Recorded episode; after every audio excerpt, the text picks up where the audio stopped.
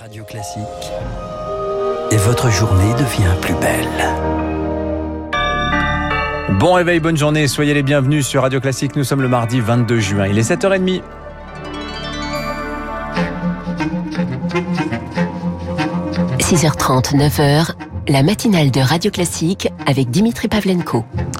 Et elle a une ce matin des tests PCR maquillés de vraies fausses attestations de vaccination. La fraude au pass sanitaire, Marc Bourreau bat son plein. Comment décrocher, Dimitri, son précieux sésame pour partir au soleil ou au théâtre sans passer par la casse-piqûre Les resquilleurs pullulent depuis le 9 juin dernier l'entrée en vigueur du pass sanitaire. Des tentatives de fraude un peu partout dans le pays, avec parfois une bonne dose d'imagination et d'aplomb, lui au gris de fausses attestations de tests PCR ou même de vaccination, c'est ce qui a été plusieurs fois demandé ces 15 derniers jours à Cyril Colombani, pharmacien dans les Alpes-Maritimes. Il m'a été demandé de façon euh, directe, est-ce qu'il y a moyen d'obtenir un pass sans se faire vacciner? La réponse a été immédiate, non.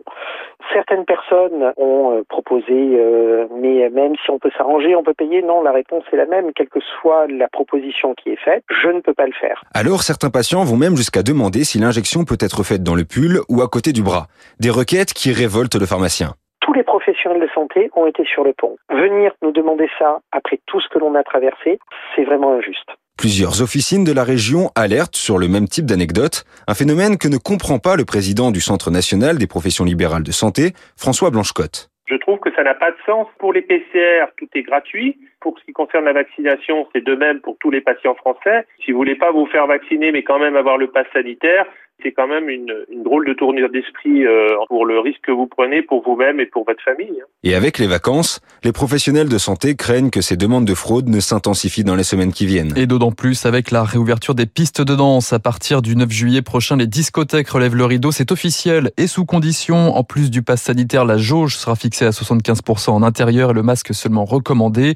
Le bout du tunnel, enfin pour les professionnels après 15 mois de silence, l'été aura la saveur des jours heureux, Émilie Vallès. Leur première victoire, c'est qu'ils ont enfin une date et une perspective. La seconde, c'est que le masque ne sera pas obligatoire, simplement recommandé, notamment sur les pistes de danse, et ça change tout. Mais pour que la fête soit possible, les clients devront présenter un pass sanitaire, être donc vaccinés ou avoir un test PCR négatif de moins de 48 heures. Les professionnels demandaient aussi que les autotests soient possibles devant les établissements pour les fêtards qui décident au dernier moment d'aller danser. Finalement, ce sera des tests antigéniques. Les syndicats du secteur disent travailler avec des sociétés pour réaliser ces dépistages rapides. Cela apportera une garantie de sécurité pour tout le monde, précise Jean Roch, propriétaire du VIP Room à Saint-Tropez. Pour lui, cette réouverture répond à une vraie attente et permettra de limiter les risques liés aux fêtes clandestines. Pour autant, toutes les discothèques ne devraient pas rouvrir faute de personnel ou parce que le protocole impose des systèmes de ventilation perfectionnés. Pour elles, les aides seront maintenues à 100%. Et avant les boules à facettes, la musique se déconfinait hier. Un 21 juin presque normal, sans couvre-feu à Paris, des rassemblements improvisés à l'hôtel de ville et à, Montmartre pardon, ont été euh, dispersés. À Annecy, des affrontements ont éclaté avec les forces de l'ordre.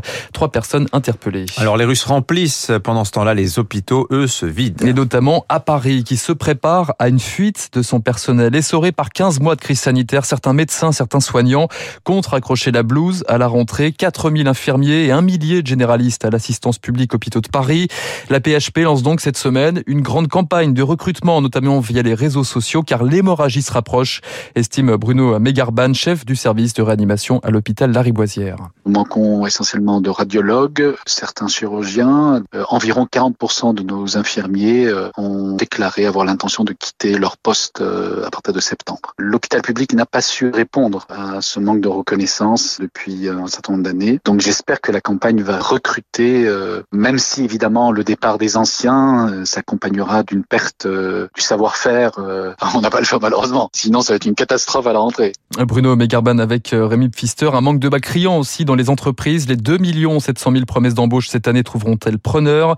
Selon le Figaro, ce matin, le bâtiment peine à recruter. 100 000 postes restent à pourvoir dans l'hôtellerie-restauration. Il est 7h34. À la une également ce matin, faites vos jeux. Ultime tractation pour le second tour des régionales. Les qualifiés ont jusqu'à 18h ce soir pour déposer leur euh, nouvelle liste. Et dans cette course aux alliances, le mariage express des trois partis de gauche en Ile-de-France derrière l'écologiste Julien Bay Mayou.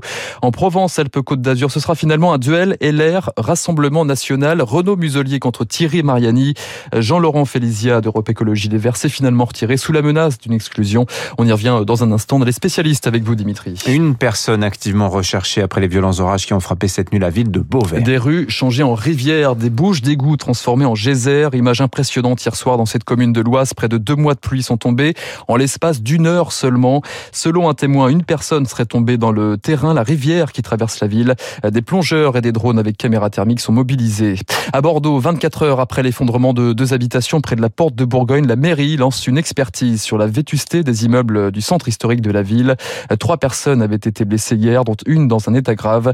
Par précaution, dix autres bâtiments ont été évacués dans le secteur. La justice marseillaise, elle se penche sur le fléau des marchands de sommeil. 12 propriétaires en correctionnel depuis hier, soupçonnés d'avoir loué des logements insalubres ces trois dernières années.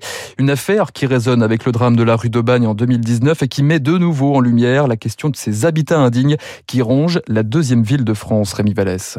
À Marseille, on dénombre plus de 40 000 logements indignes. Des taudis souvent situés dans l'hypercentre et où vivent 100 000 personnes, soit près d'un Marseillais sur huit. Faute de logements sociaux disponibles, ces locataires précaires sont contraints de se tourner vers les marchands de sommeil et leurs appartements insalubres.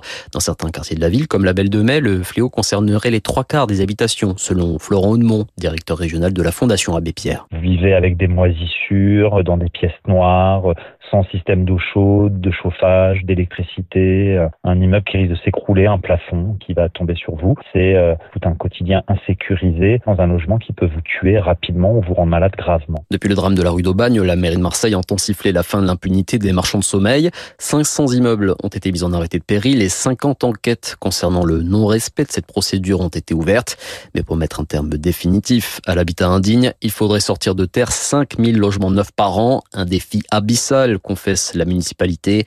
Le combat prendra au moins 10 ans de plus, estime de son côté la Fondation Abbé Pierre. Et on termine Dimitri par euh, l'Euro de football et la France, qualifiée pour les huitièmes de finale avant même son troisième match, et ce grâce aux défaites hier soir de la Russie, la Finlande et l'Ukraine. Si on sort la calculatrice ce matin, les Bleus sont assurés au minimum de figurer parmi les quatre euh, meilleurs troisièmes des matchs de poule. En attendant, le prochain match, ce sera demain soir, et ce sera contre la redoutable sélection du Portugal. Oui, qui fait pas un très bon début d'Euro. Enfin, six matchs de folie contre les Allemands ce week-end. Hein, oui, c'était fabuleux. Merci Marc Bourreau. Nous sommes aujourd'hui le 22 juin. On commémore euh, aujourd'hui la mort de Fred Astaire. Il nous avait quitté en 1987 à l'âge de 88 ans. Alors comme les claquettes, comme la danse, ça n'est pas très radiophonique. Je vous propose de réécouter une archive rare, un documentaire sur sa vie dans lequel il raconte comment pour se détendre, Fred Astaire jouait de la batterie. Et tenez-vous bien, vous allez voir, c'était pas un mauvais batteur. Je ne peux pas me détendre sans ma batterie. Jouer me détend plus que dormir. Il se trouve que j'ai justement un enregistrement de Benny Goodman. Gardez en tête que je ne sais absolument pas ce que je fais. Je tape sur tout ce que je vois pour faire du bruit.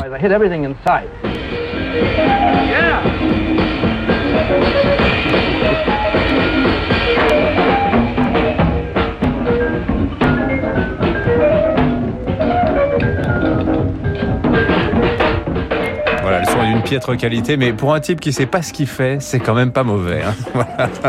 Allez, 17h38 sur Radio Classique, les spécialistes dans un instant. Bernard Sananès, le président de l'Institut Elab, est avec nous. Euh, on va parler de ces négociations d'entre-deux tours des régionales. On va parler aussi de la question des sondages. Pourquoi un tel écart entre les prévisions et ce qui s'est produit dimanche?